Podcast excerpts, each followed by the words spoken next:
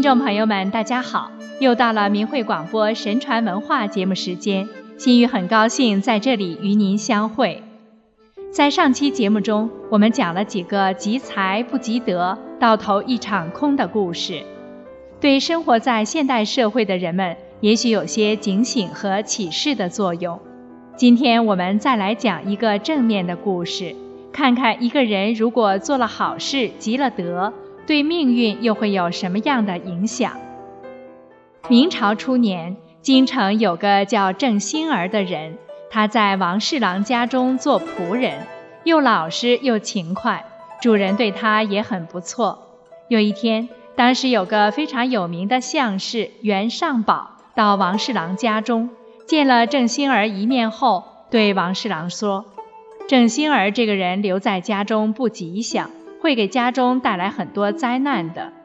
无奈王侍郎只好忍痛割爱，让郑兴儿离开王家，出去自谋生路。郑兴儿离开后，王家确实比以前安宁了很多。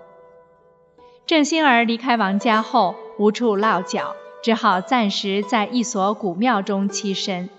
有一天，郑兴儿回到庙中，发现墙上挂了一个包裹。打开一看，是二十多两银子。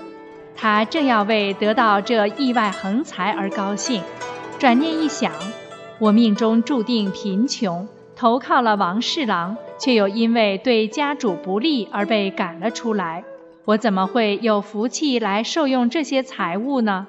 而且这银子的主人说不定有什么急事要用这银子，不小心遗失在这里。说不定关系着几条性命呢。我如果拿走了，虽然没人会知道，但毕竟是做了有损阴德的事了。我还是在这里等着，如果有人来找，就还给他吧。于是郑兴儿便在那里等候施主。直到第二天，有一个人懊恼地前来寻找银子，郑兴儿上前询问之后。果然是此人掉了银子，便将银子还给了他。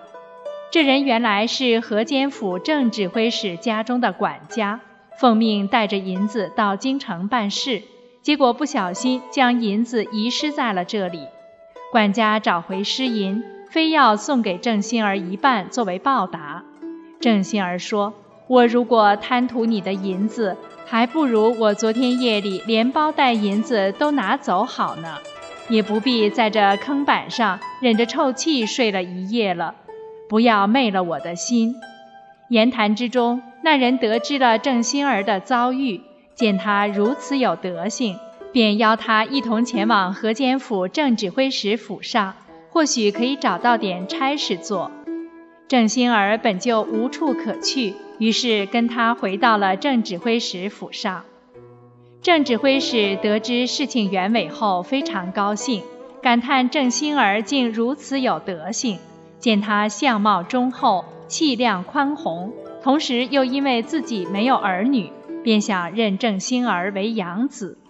郑兴儿起初不敢高攀，一直推辞。郑指挥使说：“你的德性真是在古人之上，我如果给你金钱酬谢你。”你轻财重义，肯定不会要。如果不酬谢你，那我岂不成了忘恩负义的人了？况且你我居然同姓，这真是天赐的缘分。我还怕屈就了你呢。你为什么这么见外呢？实在是盛情难却，郑心儿便同意了。北方长大的郑心儿，自小会骑马射箭。在指挥使的栽培下，没几年就升为应喜舍人。有一年，他陪同正指挥使一起去京城，睹物思情，想起了以前的旧事。因为感念以前王侍郎的收留之恩，现在多年未见，所以前去看望。换上便服的郑兴儿来到王侍郎家中，拜帖称谓和拜见的礼节。仍旧按照以前主仆身份相称。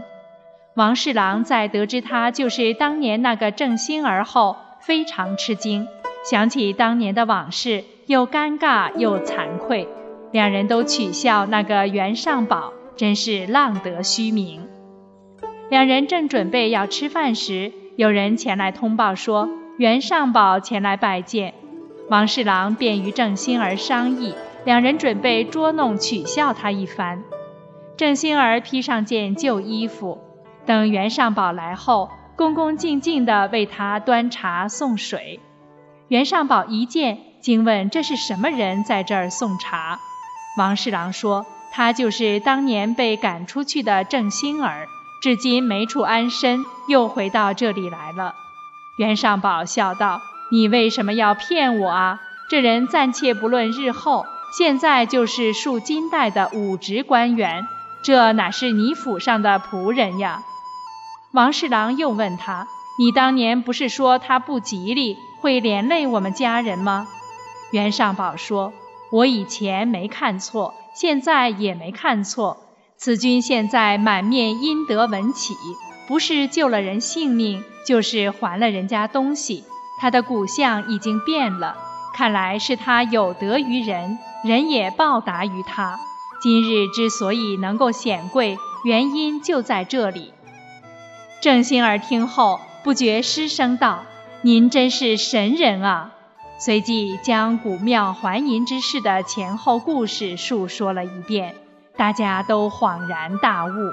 原来郑兴儿的命运发生如此大的变化，仅仅是因为他巨私不贪，还了人银子而积下阴德的福报啊！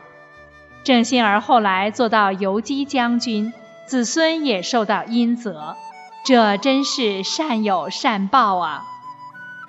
人通过行善积德，或者是真正的修炼，天命在一定程度上是可以被改变的。因为为天敬神的人们都知道“祸福无门，为人自招”的道理。行善者会得福报，作恶者会得恶报，这完全是由人自己决定的。故事中的郑兴儿。不就是因为一念之善而改变了命运吗？当然，反之，人如果执意作恶，也同样会改变自己的命运。所以说，为人哪能不多行善事，广积阴德呢？要知道，上天不曾亏待过好人。听众朋友，在我们的神传文化节目里。古人通过积德做善事，改变命运，甚至福泽子孙的故事，讲了很多很多。这一个个有名有姓、有时代有地点的真实故事，可不是虚构出来的，是先人们亲身经历过，又由先人们整理记录了下来，传与后人的。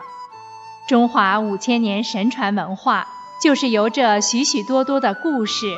汇聚积淀起来，告诉了世上历朝历代的人们为人处事应该遵从的道德、礼法、规矩、原则。人们按照神通过这些具体事例教会的道和理生活着，信守着神的规范做人做事，才延续了中华民族五千年辉煌的历史和文化。孕育了伟大的中华民族，并在其中不断地再演绎着更多的人生故事。五千年有神文化，怎么能被中共统治下仅仅六十多年的无神论宣传给否定掉呢？咱们用心仔细想想，就不难明白这个理儿了，不是吗？所以，今天的中国人，与其抱怨命运的不公，不如从现在开始向古人学习，多行善事，多做好事，明辨是非，不同流合污。坚持下去，您一定会发现自己的命运就在改变着。心语祝愿您有一个美好的未来。